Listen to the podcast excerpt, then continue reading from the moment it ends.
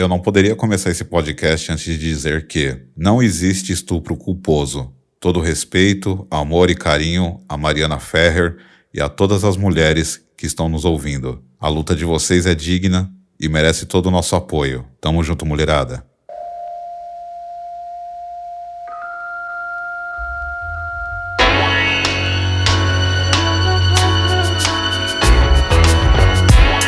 Salve, salve família! Aqui quem fala é Alexandre Bezerra, mais conhecido no meio do hip hop como Easy Caos, e estamos começando aí o terceiro episódio do Volume 10 Podcast.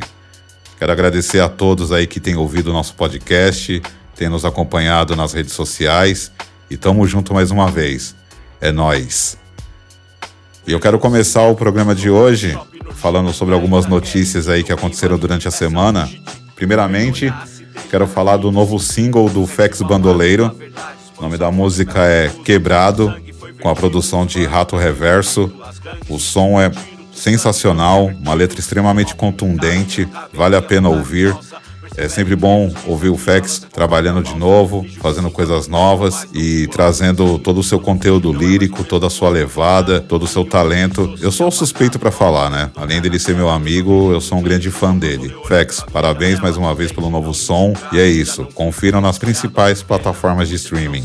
O novo single do Fex, Quebrado basta margem. Quem não busca por conhecimento se afoga na própria mensagem. Quero encantar um amor simples, apesar de ser complexo. Como amar não dá em síntese de um só breve reflexo. Como consertar algo que não.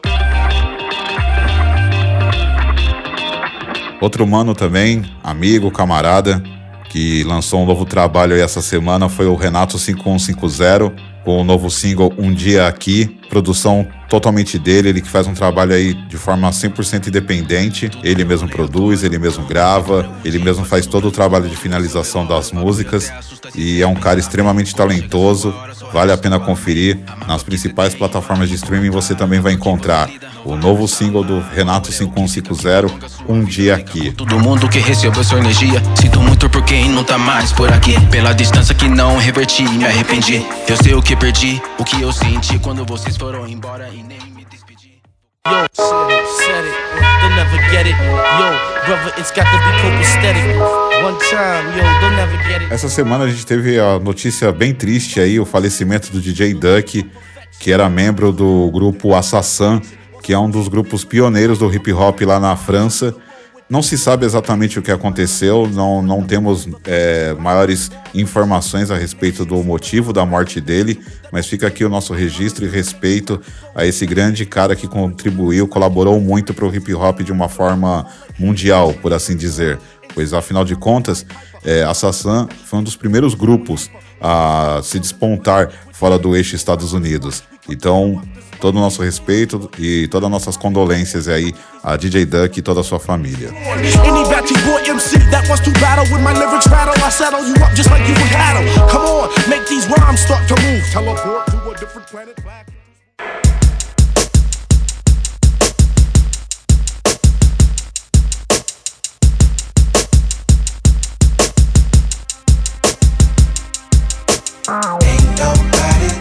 Eu falei semana passada de Outcast e Outcast mais uma vez virá notícia, pois o Swiss Beats anunciou no seu perfil do Instagram e também no, no perfil do Versus que haverá uma batalha entre Outcast e a Tribal Call Quest. Então, certamente nós vamos ver algo muito grandioso aí no, nos próximos dias ou nas próximas semanas, que será essa batalha entre esses dois grupos aí que são verdadeiros ícones da história do rap. Então vamos aguardar aí mais informações e datas, né, que ainda não foi fechado, para a gente poder presenciar esse grande momento aí que vai ser essa batalha ao vivo e online entre esses dois grupos aí maravilhosos.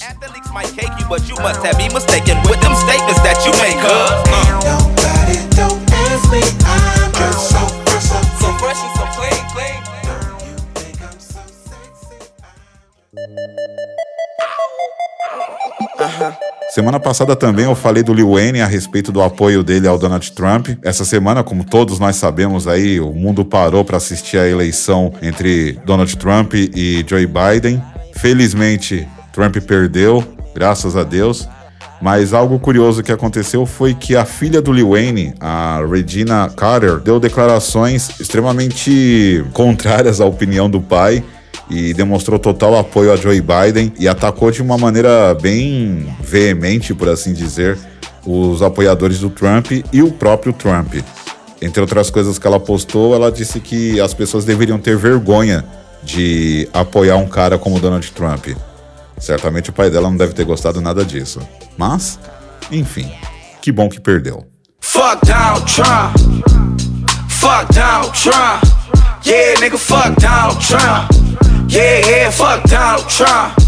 Yeah, fuck Donald Trump. E por falar em Donald Trump, falar em eleição e outras cositas mais, em 2016, o rapper YG lançou junto com Nipsey Hussle um single chamado FDT, que significa Fuck Donald Trump.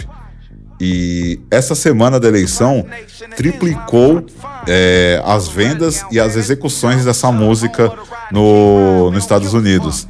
É, é, impressionante saber que existe realmente todo, existia, né? Quer dizer, existia, existe, existirá, enfim, é, existe todo uma, um engajamento, um posicionamento de uma, de uma boa parte do, do povo americano, em especial, né, já que nós estamos falando de rap aqui, felizmente existe um posicionamento contrário aos republicanos, contrário ao Donald Trump no que diz respeito ao cenário hip hop, apesar da gente ter visto aí vários caras aí, né, saindo do armário e demonstrando o apoio ao republicano, mas é, felizmente o rap em sua maioria tem pensamentos que vão de forma contrária ao lado conservador, ao lado de extrema direita, e uma das provas disso foi ver isso acontecendo essa semana, essa revitalização do single FDT do ID com o Nipsey Hussle.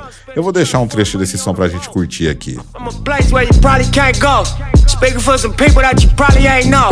It's pressure built up and it's probably gonna blow. And if we say go, then they probably gonna go. You vote Trump, then you probably on dope. And if you like me, then you probably ain't know. And if you been in jail, you could probably still vote. We let this nigga win, we gon' probably feel broke. You build walls, we gon' probably dig holes. And if your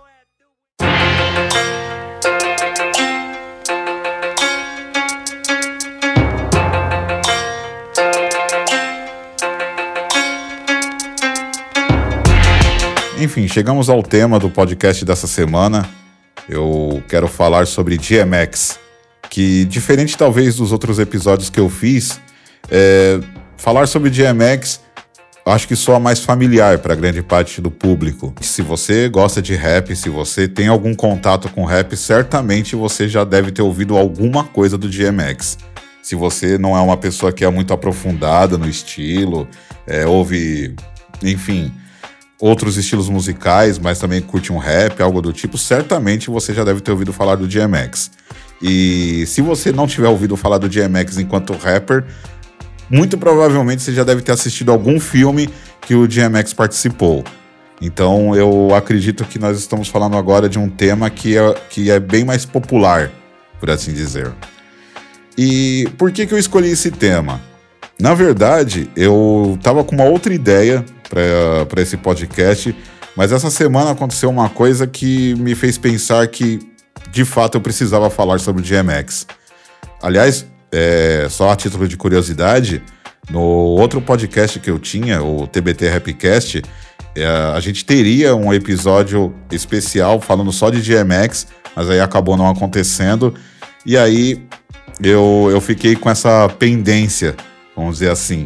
É, apesar de ninguém né, até então saber disso, eu tinha muita vontade de falar sobre o DMX. Até porque eu sou bastante fã dele.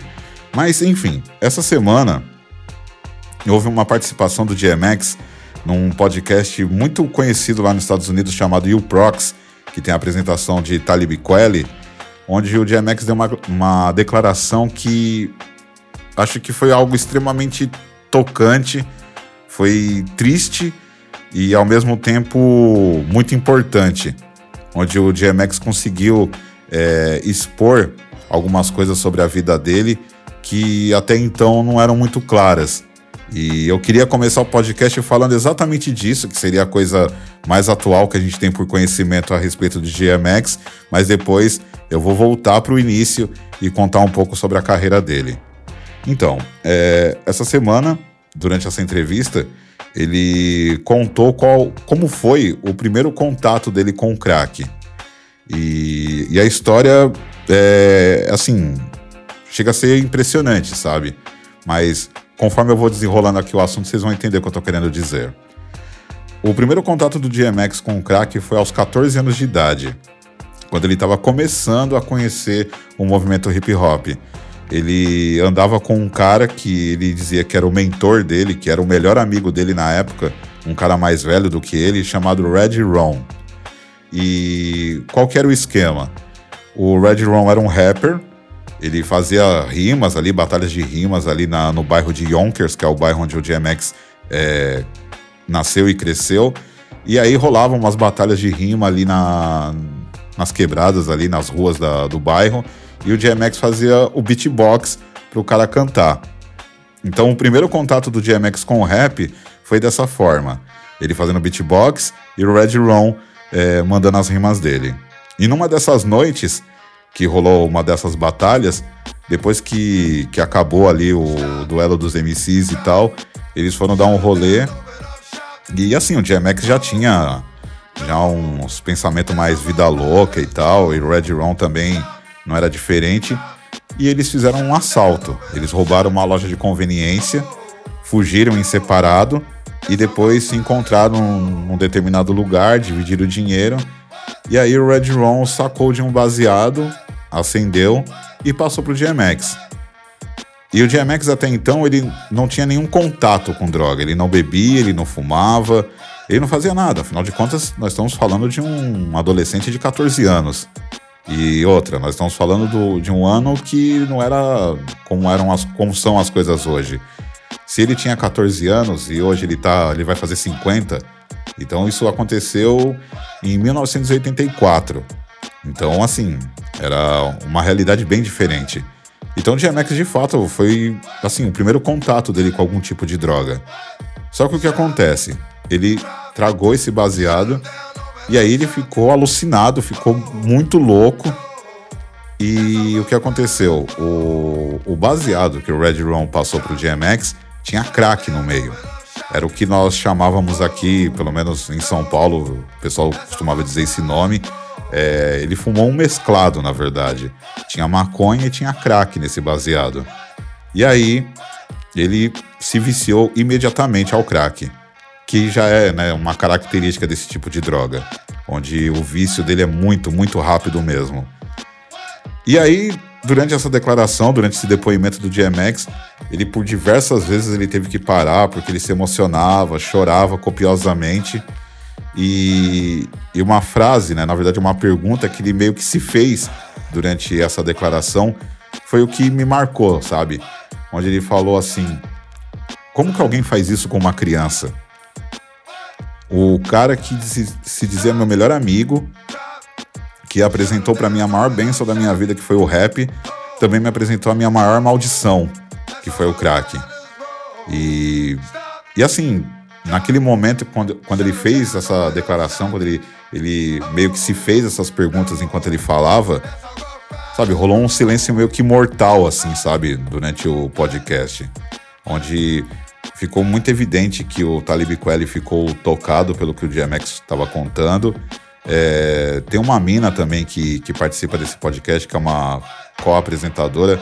Infelizmente eu não lembro do, o nome dela aqui agora.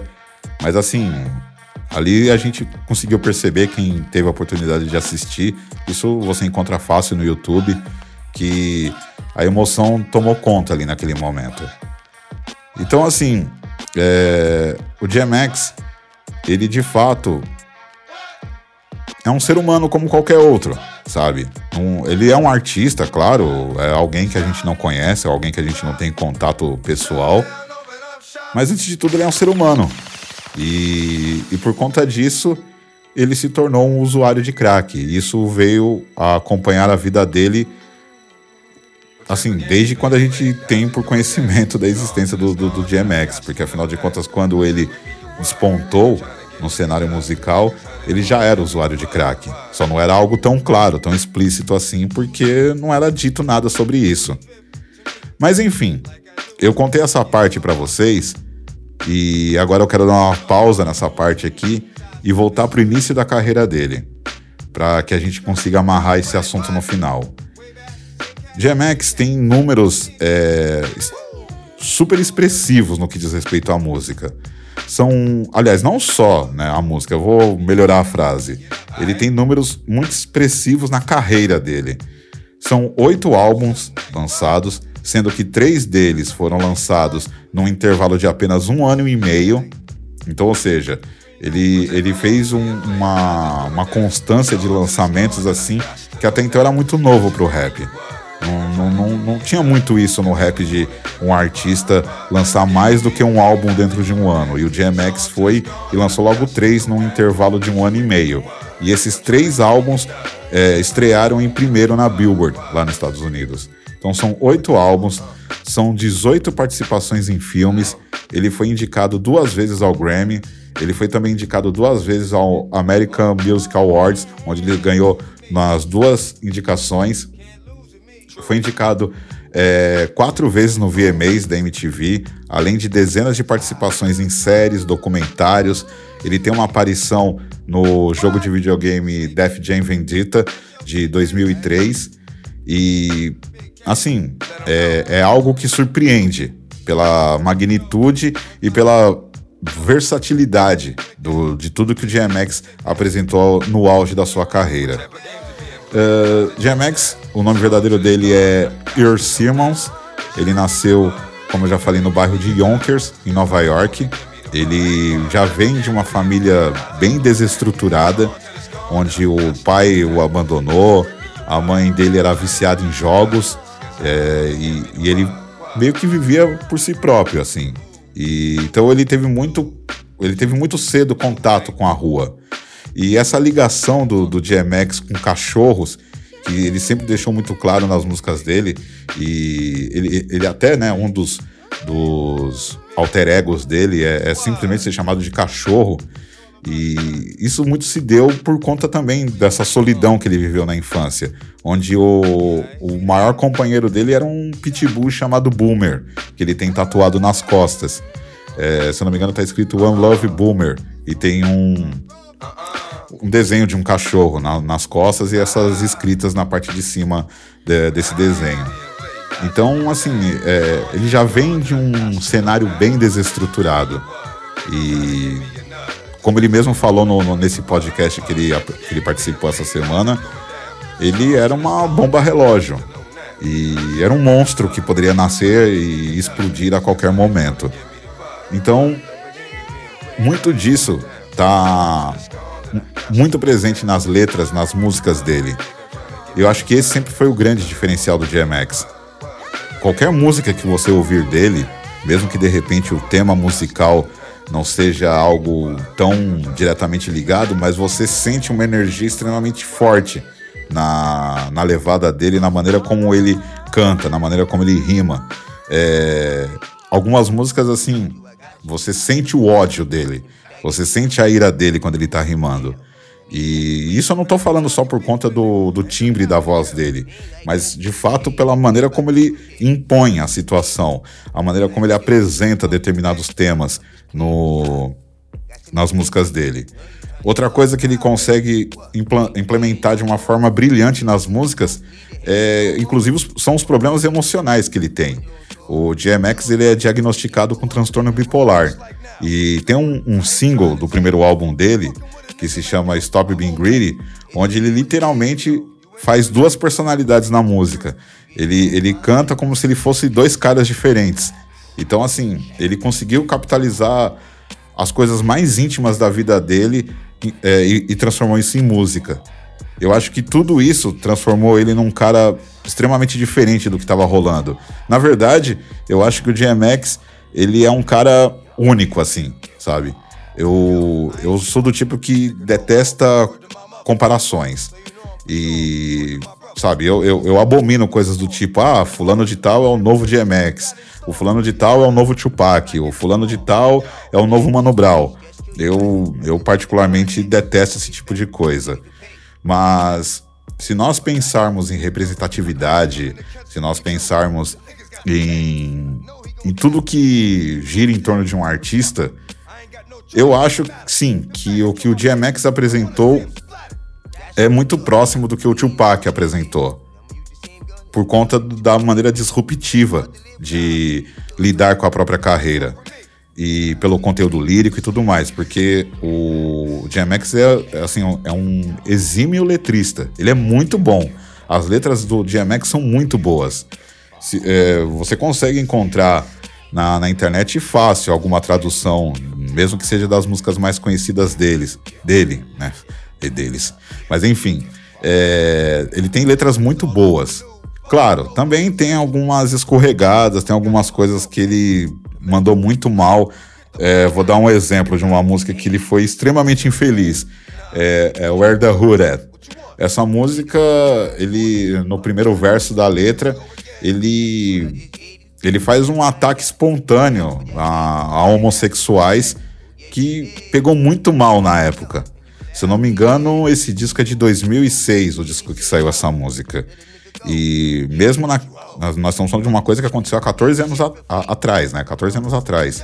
E, e mesmo para aquela época onde talvez algumas desconstruções não fossem tão é, grandes como já é hoje, mesmo assim isso pegou bem mal lá, bem mal mesmo.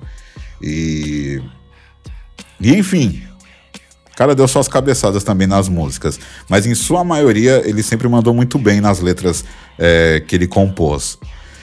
Outra coisa extremamente curiosa, assim, que eu vejo na carreira do, do DMX é, é uma ligação que ele tem com o cristianismo de uma forma que eu acho que ilustra de uma forma muito humana o quão difícil é você seguir uma doutrina religiosa, o quão difícil é você se manter na presença de Deus, seja qual religião for, né? Mas no caso do DMX, eu falo do, do cristianismo porque, apesar de toda a desestruturação que ele viveu na infância dele, ele estava dentro de um ambiente é, protestante. A família dele era de origem protestante.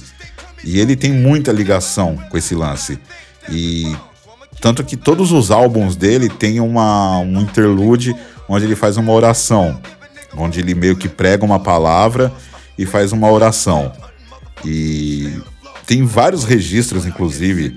É, mais uma coisa que você também pode achar fácil no YouTube.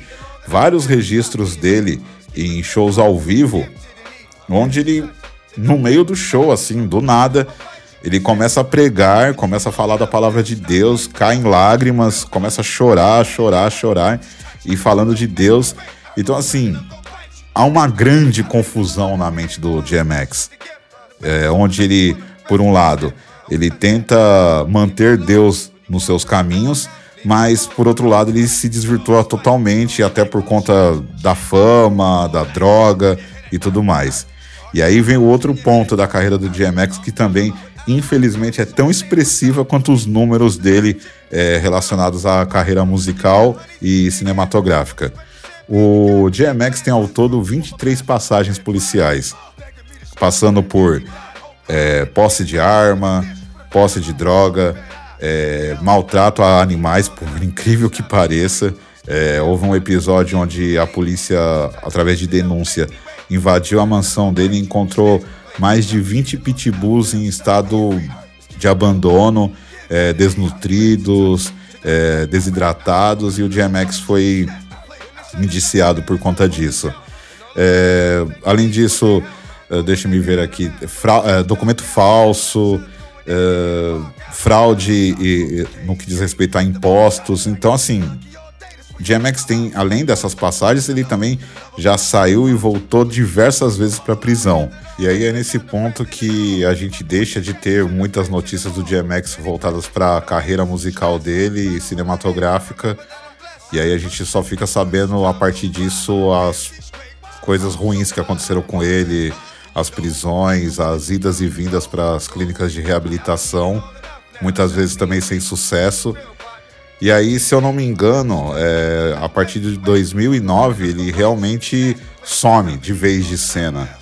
E aí a gente já não tem mais nenhuma informação dele até o ano passado, se eu não me engano. O que nós sabemos hoje é que o DMX está nas ruas, numa luta realmente franca contra o vício do crack. Ele aparenta estar bem mais saudável agora e, e é muito bom ver o DMX numa, numa outra pegada, uma outra maneira de encarar a vida. Agora, é, uma coisa é fato, ele perdeu tudo, ele perdeu tudo, perdeu a riqueza, a fama.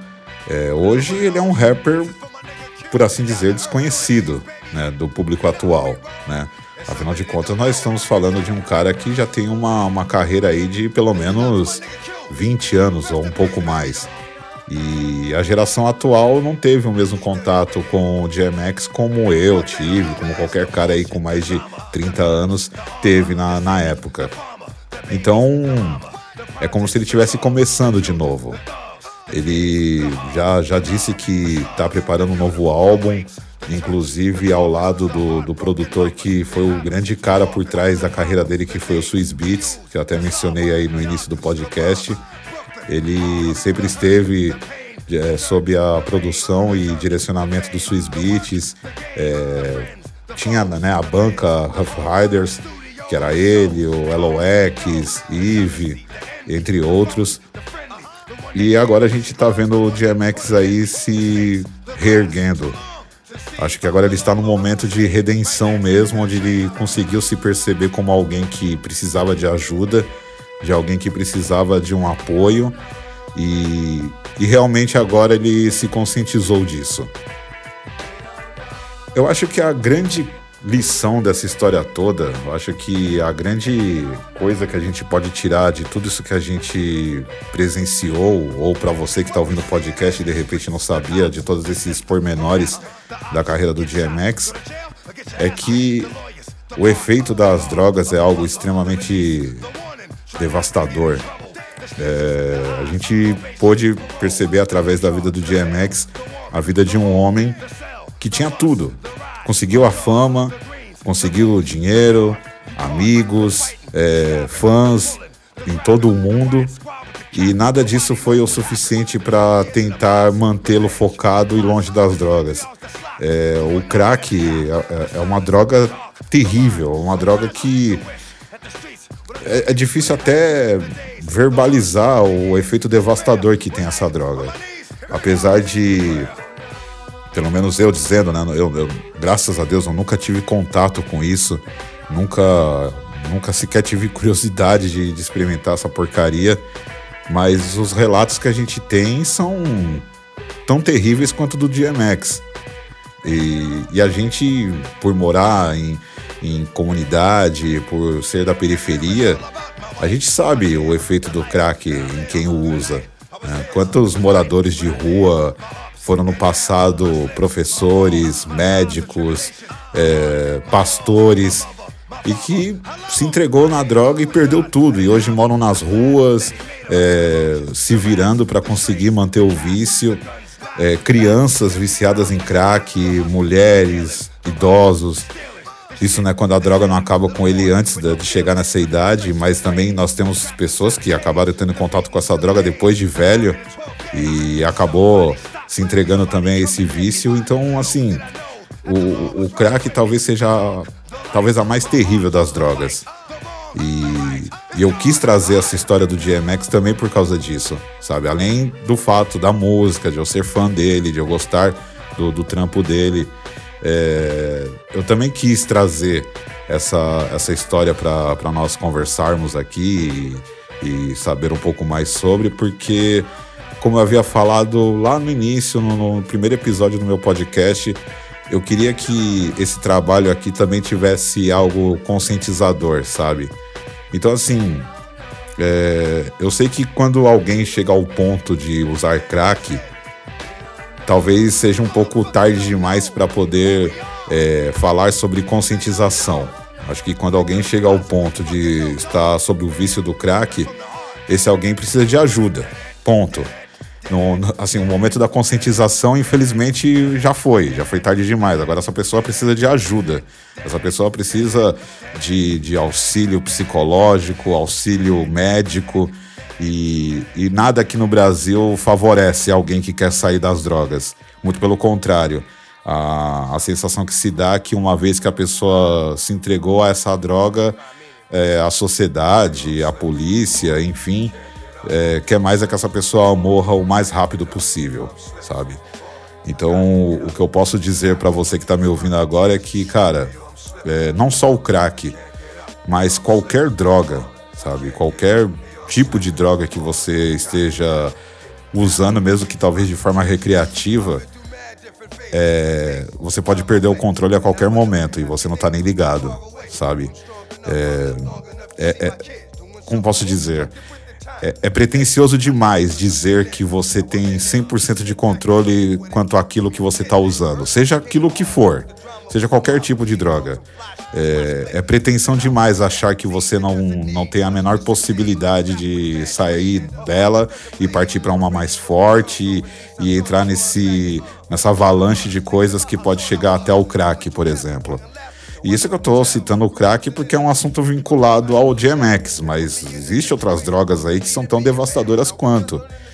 E, e é muito triste você ver uma pessoa que, sabe, é, teria toda uma vida pela frente e a vida foi interrompida pela droga, sabe?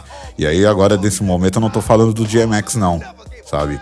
Eu tô falando de amigos que eu perdi, de conhecidos, parentes que eu perdi por conta da droga, sabe?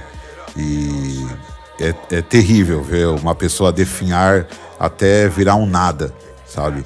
E eu tenho certeza que você que está me ouvindo deve ter uma história aí de um amigo, de um parente, de um vizinho, de um conhecido, de um colega de trabalho que também vivenciou ou vivencia essa situação.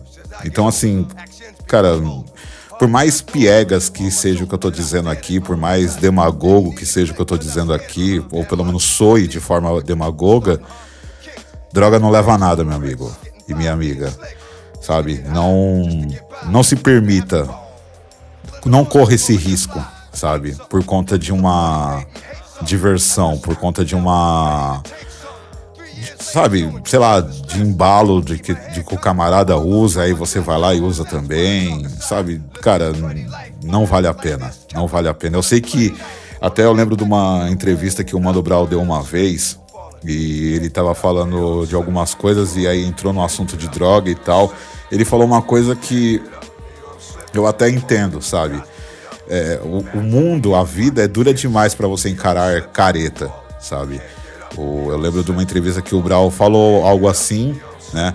Eu não lembro bem o contexto, então não se apegue tanto ao, à frase propriamente dita, porque eu, a minha ideia aqui não é distorcer o que ele estava dizendo, não estou querendo mudar o sentido do que ele estava falando, mas o que eu estou querendo dizer é que, assim, de fato, para algumas pessoas, para muitas pessoas, na verdade, é difícil encarar a vida são, encarar a vida de frente. E aí a droga vem como um alívio, um anestésico para a vida do jeito que ela é. Mas você vai estar tá trocando um inferno pelo outro. A verdade é essa.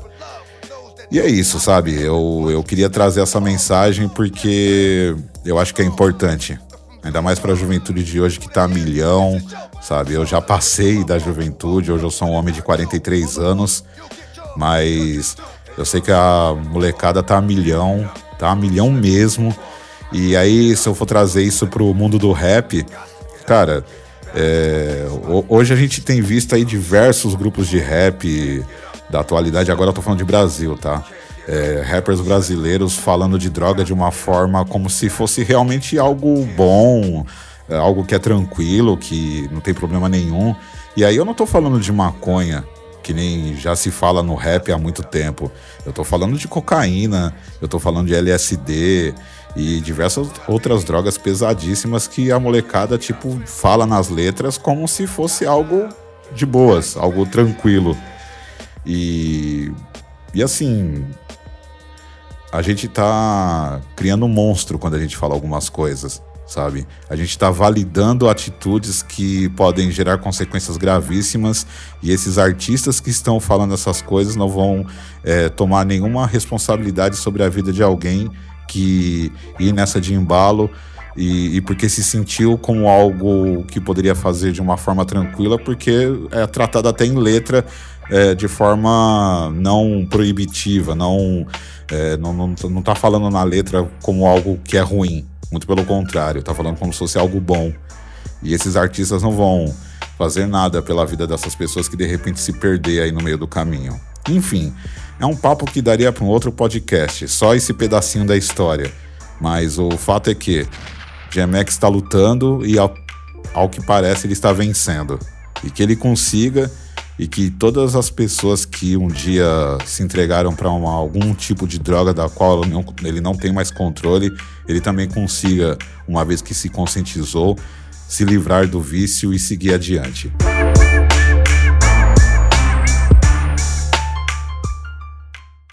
Bom, era isso que eu queria falar essa semana.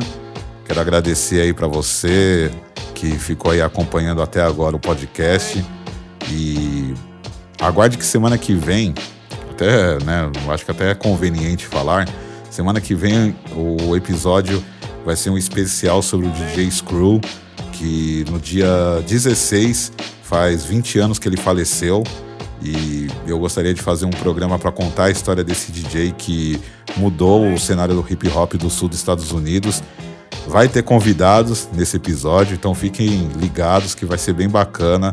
Vai ser uma, uma resenha bem, bem legal mesmo para a gente discutir e falar um pouco sobre a vida desse DJ que foi um divisor de águas no sul dos Estados Unidos e influencia o rap até hoje. Mas eu vou deixar para explicar isso melhor no próximo episódio. Para você que está me ouvindo aí, quiser conhecer as nossas redes sociais, tanto o Instagram quanto o Facebook é volume10podcast. Se você quiser entrar em contato comigo aí e, e falar algum assunto específico ou quiser que eu divulgue seu trampo aqui, pode mandar um e-mail para volume10podcast@gmail.com. Firmeza? Então fica na paz, meu mano, fica na paz, minha mana. Fiquem todos com Deus e até a próxima semana. É nós.